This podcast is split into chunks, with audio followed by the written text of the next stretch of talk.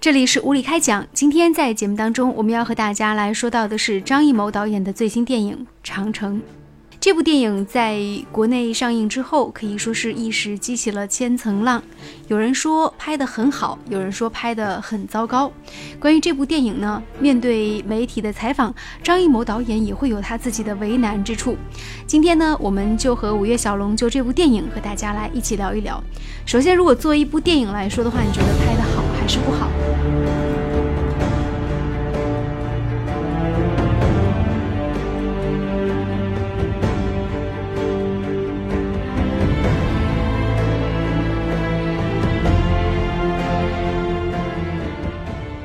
呃，我们相信很多电影观众啊，冲着张艺谋导演这个金字招牌，在这部长城巨作乍一公映的时候呢，应该就已经到了影院里面贡献了自己的一个票房。嗯，呃，我也是因为这个同样的原因啊，在第一时间呢也去观看这部影片。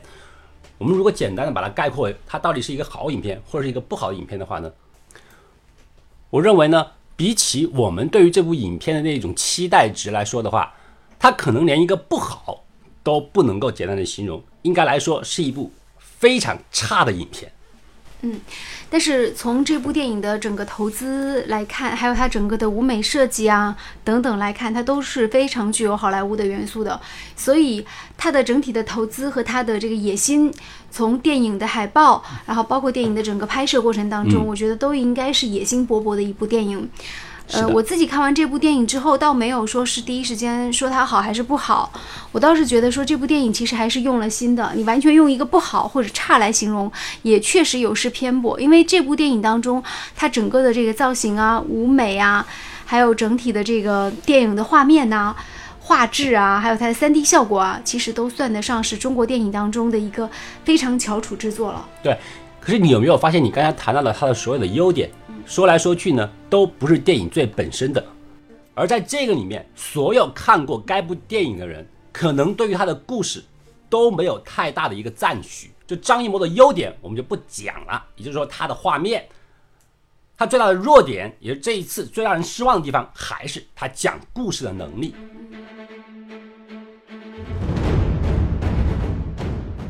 从上一次他那个满城尽带黄金甲开始啊，我们都知道，在满城尽带黄金甲里面，一些盛开的菊花，然后呢和鲜艳的那个黄金甲比起来，那个画面真的是很漂亮。但是为什么它的评分却异常之低呢？从那个时候开始，就张大导演不会讲故事，大家已经陆陆续续开始成为一个默认了。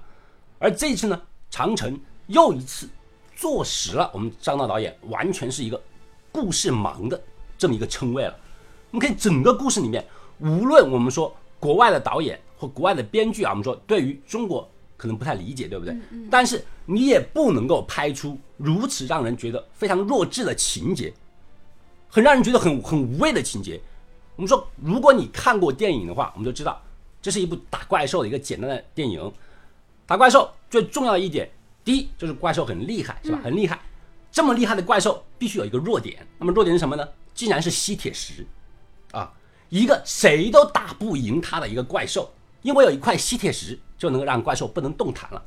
这个弱点是否是遍地可见呢？嗯，我们都知道中国的四大发明是什么，你能举出来吗？司南。对呀，这部电影里面，他们说国外人士为了羡慕或者说到中国来寻求中国的国宝黑火药。好，你既然谈到了黑火药，四大发明里面少不了司南吧？黑火药也有，司南也有。那么中国是一个很少吸铁石的地方吗？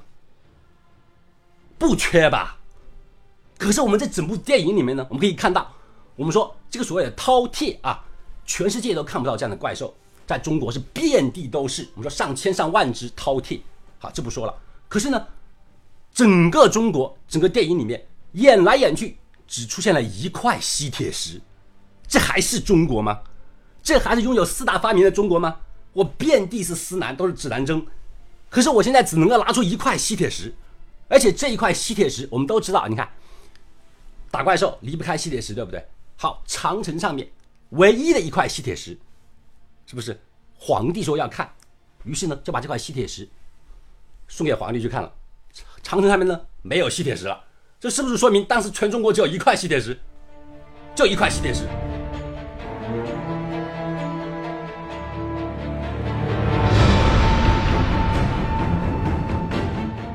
而且这部电影还有一个巨大的梗，就是在于说长城所在的地方是一开始电影拍的是在这个甘肃兰州那一带，就是在张掖那一带。但是呢，汴梁这个地方就是开封，距离这个兰州有一千多公里，就怪兽几乎是没有任何声响的，就跑了一千多公里，就简直是莫名其妙嘛！怎么可能一千多公里都没有任何动静呢？那我们的这个禁军是干嘛吃的？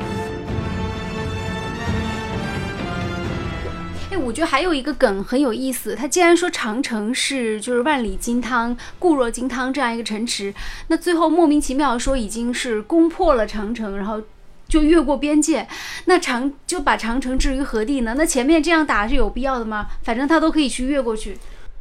一开始把长城就是宣传的不知道多厉害。对，好，我先不管它是否真的厉害，毕竟它是一道城堡。然后呢，我们也可以看到，最开始长城进军威风凛凛，对不对？我不谈其他的，人起码多，是不是？你长城上面总是有一个人在那站岗放哨吧？啊，最后的电影里面是什么情节啊？上百万只饕餮把长城挖了一个洞，直接都走了。哦，你见过蚂蚁搬家没有？两百只或者说两千只蚂蚁搬家，也要搬半天时间呢。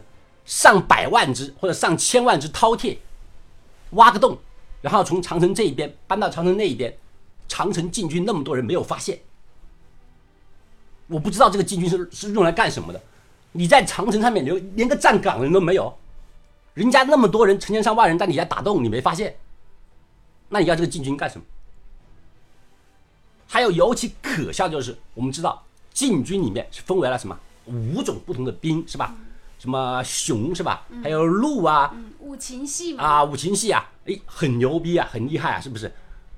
莫名其妙的，我也不明白的地方就是啊啊，你安排了五种，他说哦颜色不同，他们的威力不一样。好，那么威力是什么呢？啊，一个是什么？射箭的啊，射箭的很牛，箭射。哎，老外到中国来是干什么的？老外到中国来是偷黑火药的。那么你中国最强大一个部队，竟然是用来射箭的，还是那种老式弓箭？哎，你你积累那么多黑火药是干嘛的？不是前面也有用黑火药丢吗？没有啊，那个是燃烧弹吗？它是在那个原色的石石球上面，然后浇上那个石油，丢过去用火焰是燃烧弹嘛？到了那个下半场的时候，才放出了那个火药箭，是吧？你有这么强大的火药箭，这么强大一个火药仓库，你第一场打怪兽的时候不拿出来用啊？你的所有的所谓的那个是什么？是陆军还是什么军啊？全部是射箭的，而且射的还是老式的箭。你火药发明出来是干嘛的？真的是用来放烟花的。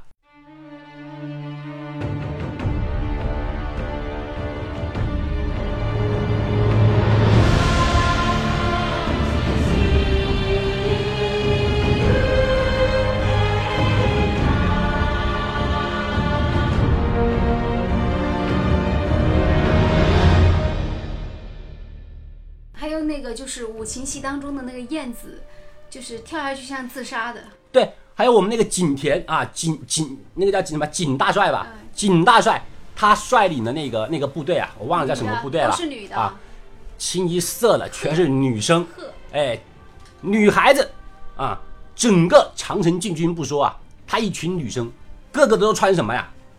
都穿成那个比基尼一样啊，紧身铠甲，把自己的身材勒的是紧漂漂亮亮的，是吧？然后他们是干嘛的呢？干嘛的呢？别人问他，诶，这么多女生是干嘛的？哦，自由体操，原来他们还有一个绝技，绝技叫什么？就是那个跳蹦极，跳蹦极，从长城上面，然后跳一个绳子，然后蹦极蹦下去，手上拿个叉子，叫叉叉别人啊，跳下去一个人拿一个叉子叉死一个怪兽啊，多么奇葩的攻击方式啊！我真不太明白啊！整个长城底下现在是成千上万的怪兽，每个怪兽都是能够爬墙的，你呢，系一根绳子啊，然后往怪兽群里面跳，你是去喂食吗？这样的攻击是干嘛的？不懂。整个画面看起来就像是啊，像钓鱼一样，每一个所谓的哎那些那些那那那个那个那个战士啊，从那个战术上面跳下去，就像钓鱼钩上面那个蚯蚓，下去一个喂一个，下去一个喂一个。你成百上千的怪兽，你一个人拿一个钉子下去，你钉死了一个，其他人不把你咬了？这么奇葩和没有脑的一种攻击设计，我只能说啊，这是张艺谋导演的美学。对，跳下去的时候很漂亮。你看到那个，你注意到那个当时那个电影镜头没有？跳下去的时候，镜头是跟着那个女生一起下去的啊，丰满的胸部在我们那个镜头的正前方，然后嘘往下坠落，身材真好，然后啪咬死了，吃了。这样的送死的队伍，我不知道是准备搞来干什么的。这也是长城的精锐之一。嗯，然后那个黑火药后来是用来做那个火，就是做热气球的。不认识后来，然后更加奇葩的是啊，他们最后要捕抓一只活的饕餮，是吧？捕抓起来是干嘛的呢？他说我要捕抓回来试验一下吸铁石对于饕餮有没有作用。好，我先不谈有没有作用，很简单啊，你为什么要抓一只活的过来呢？打仗的时候，成千上万的饕餮冲过来了，我把吸铁石扔出去。底下有没有人受伤？一眼不就看出来有没有用了？我非要抓一只活的回来做个试验，这是什么逻辑？遍地是青蛙，我非要活捉一只青蛙回来研究。关键那个皇帝还要去看啊！是啊，你好不容易抓了一只之后，第一时间我们是为了研究抓他的是吧？抓上来之后还没让你研究，忽然有一个人站出来说：“只要是活捉了饕餮，皇上一定要亲自看。”哦，皇上是博士后还是研究生是吧？啊！第一时间打仗的时候，你不让别人研究，让皇上研究。饕餮是动物园里面动物是吧？皇上想看一看，其实也未必啊。我们都知道是吧？这个演皇上的是我们的 TFBOY 是吧？借这个梗让皇帝露个面。但是对于剧情来讲，对于故事来讲，奇葩、漏洞、傻，就是傻。而且我们看到在捕捉那个饕餮的时候更傻。他，我们说，他他就是说提的那个想的想法是什么？我们说用捕鲸的方式，是吧？抛一个锚出去，然后把那个饕餮勾回来，是吧？听起来很牛，很牛啊！然后我们也看到了，实际在战场当中的时候，歘，那个锚冲出去了，插上了那个饕餮，就是拖不回来，是吧？因为那个城墙太高了，我拖啊拖啊，怎么都拖不回来。结果后来怎么样？我们看到打仗打了一半的时候，原来那个城墙一楼地方竟然有个暗门。它可以打开，人可以进出。那么为什么我们要从城墙上面扔个钩子出去把它拉上来这么困难？我从那个洞里面去拉两个进来不行吗？因为钓鱼必须站得高吗？你说这种思维啊，你看到以后就觉得匪夷所思，知道吧？你说这是什么人写的乱七八糟的东西啊？啊！我抓东西的时候，我要站在城墙上面抓，歘歘歘，还拉不上来。可是我底下城墙滋开了，有一个暗门，那我早把门打开，你想抓几千个饕餮都可以抓进来啊？请问逻辑在哪里？编剧是不是睡着了，在那胡编乱造啊？然后我们的景甜，我们就不用说了，景甜，我们说烂片制造之王啊，我们这不谈其他的，烂片制造之王，我可以说的是啊，最开始景甜在这这部影片里面，其实我觉得还蛮不错的，还蛮满意的。因为他饰演的那个角色啊，小将军啊，是是什么？是是陆军还是什么军呢？贺啊，贺军的一个将领，我觉得呢还可以。因为呢，你非要捏造一个都是女生的一个陆军出来，那你景甜呢，作为哎女生里面长得漂亮的，你当个首领也无可厚非，是吧？但是你偏偏为了强化我们景甜小姐的那种威风凛凛，后半节的时候。非要把她封一个禁军首领出来，哎呀！从那个时候开始，整个影片简直是画风一变，hold 不住了，hold 不住啦！你景甜当一个首领，我觉得可以，他做得到。可是为了给他腾位置，是吧？我们那么厉害的张涵予，莫名其妙的死了。好，你死了不说啊，你起码临你临死之前，你张涵予那个形象在那儿，威风凛凛，是吧？你是宋江嘛？那个眼神、那个杀气都在那儿，好吧？那么厉害的一个将领，你这么厉害的将领，你找个接班人，你起码找个跟我差不多的吧，是吧？他第一句话就说：“哎，把我的位置传给景甜了。”为什么呀？嗯，整个戏在前半句的时候，景甜他凸显了什么了不得的地方？他既没有刘德华饰演的军师足智多谋，是吧？也没有底下的所谓的熊将军呐、陆将军呐那些将军们威风凛凛。哎，为什么这样传位的时候就传给他了呢？会英语，啊，因为他会英语是吧？多会一门英语是吧？就从那个时刻开始啊，我们的整个电影的画风就一变了。那么张涵予带领的威风凛凛的百万雄师，忽然一下到景甜手里变成了文工团，哎，这是为什么呢？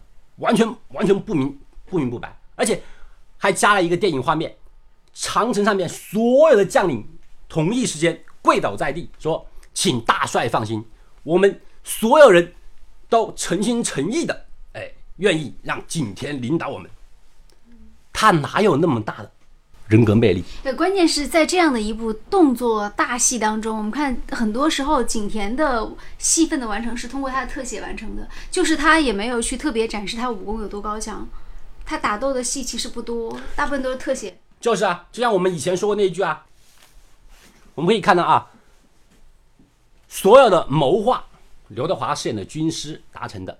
我们达蒙来了以后干了嘛？射了两箭，啪啪，全场人都惊呆了。就是说，说明什么？我们景田箭术也不行，是吧？惊呆了嘛。那么这么一个文不能安邦，武不能定国的人，请问他又何德何能，忽然成为了一军之帅呢？这个地方不能，我们说演到这个地方的时候呀，就容易让人跳戏了，不得不让人想到那些八卦新闻，所谓的背景啊，什么什么啊，就想到那儿去了。整个电影画风一变，就跳了戏了。然后我们可以看到了，接下来在景甜的指挥下，哎，第一天长城就被打破了，挖穿了。嗯，第二天。景甜就下令，长城的所有禁军要回援，就是那个首都，那叫汴梁是吧？嗯。可是它采用的是什么方式啊？好牛啊，高科技啊！那个叫做热气球是吧？高科技。可是最可笑的地方又出现了，啊，你只在说你的高科技热气球很厉害是吧？本来两天的路程。坐热气球两个小时就可以到了，哎，这个地方听起来很牛，很牛。可是这么先进的武器，上面只能够坐三个人，我们长城上面的部队千千万万计啊，啊，每个热气球坐三个人，这忍不住让我想起了小学一道算术题，是吧？问长城上有禁军一千万人，他们搭乘热气球去汴梁。每个热气球上面只能坐三个人，请问来回总共要多少个热气球？你可以算得出来多少个热气球吗？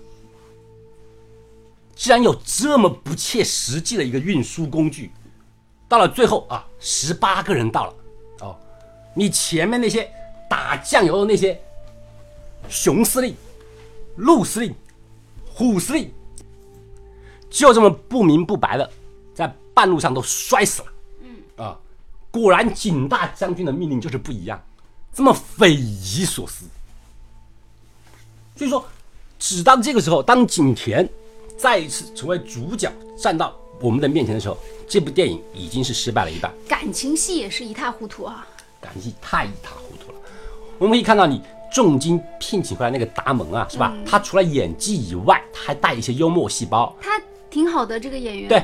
他多多少少给你那插科打诨一下是吧？对，来来个给你开个玩笑什么的。达蒙也算好莱坞影帝级的人物了，《火星救援》就是他演的，还有那个《谍影重重》。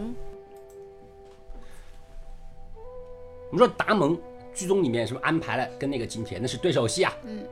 但是我感觉达蒙肯定是蛮郁闷。你跟景甜对戏，基本上是跟一一堵墙对戏是一样的。你无论说什么做什么，对方没有反应，嗯，他就站在那儿练台词，嗯，哎，能够保证字正腔圆，这么着了，是吧？整个影片里面，我们可以看出编剧的意思啊，想让双方有点暧昧，是吧？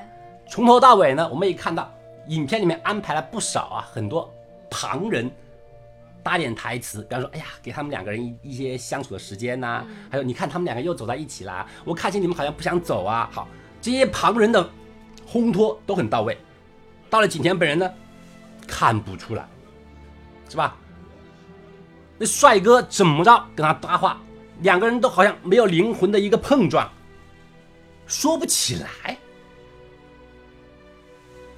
这完全你们的感情戏就已经为零了，怪不得我们说最后安排，我们说那个达蒙就走了啊，他再不走留下来也没意思。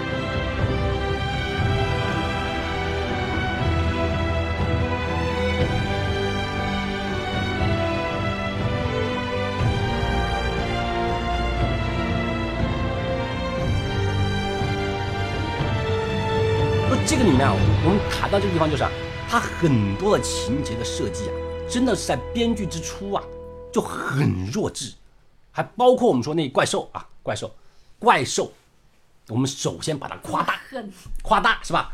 厉害，刀枪不入。哎，刀枪不入，对啊，结果最后呢是吧？杀一个就行了，嗯，就如此强的怪兽，哎，弱点竟然也如此之强，非常让人惊讶，哎，而且呢，这怪兽之王怎么杀的呢？哦，他每天要吃饭，怎么吃饭呢？怪兽之王自己是不吃饭的，让他的手下吃饱了以后来喂他，很有派头吧？而且吃饭的时候呢，他的手下还要给他打伞，是吧？每一个怪兽负责打伞，把他挡起来，在里面吃饭。我们这个设计，我只能说是愚蠢到了一个极点，太蠢了啊！怪兽那么厉害，怪兽之王啊，他还不屑于去吃饭，还要别人喂他，而且还要手下帮他打伞。只要他吃饭的时候（括号此时他没有任何攻击力，厉害吧？啊，他只要吃饭的时候就没有攻击力了，只有旁边帮他打伞的人把那个伞打破了，怪兽就死了。这么大一个 bug 留在这儿了。好，然后最后呢，我们也看到，他就利用了这个很简单的一个 bug，怪兽的身上，某怪兽身上挂上炸弹，是吧？等他去喂那个王兽的时候，就引爆炸弹，OK 就赢了。我们说这个构思啊，还是蛮好莱坞的，因为这个构思让我第一时间想到是什么？就是天煞，就是那个天煞叫什么呀？地球反击战，就是天煞地球反击战里面的。当时对付那个外星人的方式也是一样，哎，外星人的飞碟很厉害，没有办法，只有一件事儿，只要到了那个飞船里面，把它的主电脑给它一个病毒，哎，破坏了，所有的其他飞碟都失去了功能，哎，就赢了。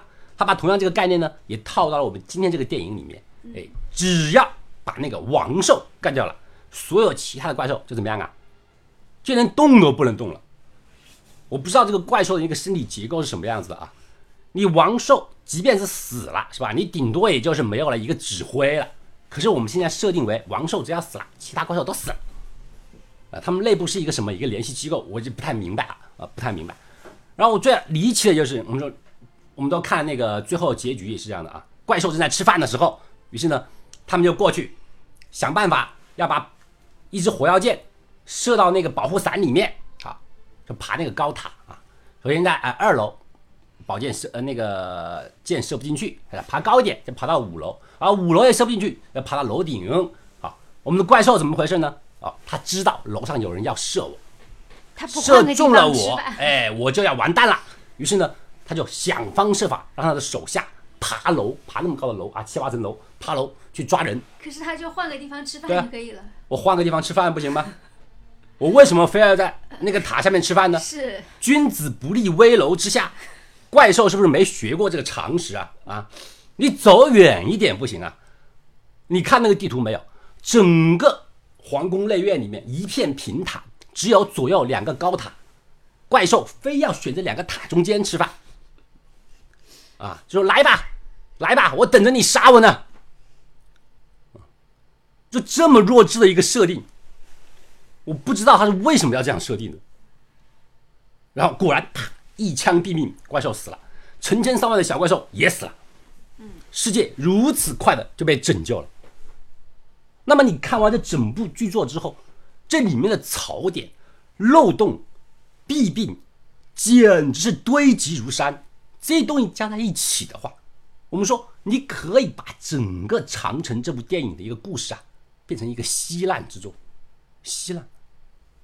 那么你再有好的特技，你再有好的演员，当然这个演员不包括景甜啊，好的演员加起来以后，还是一部失败的作品。在这个里面，我真的不是想说，仅仅是因为对于张艺谋导演的一种失望，不仅仅是啊，我可能认为张艺谋应该做得更好，但我更失望的就是，我想要去看电影，我想要看一个故事，可是你什么故事都没有给我看，只是告诉我。就这么回事儿，爱信不信，那我该怎么办？那我只能说，你是一部烂作。好，感谢大家关注收听了这一期的无理开讲节目，欢迎大家在节目下方进行跟帖留言。嗯，今天节目就到这里，再见。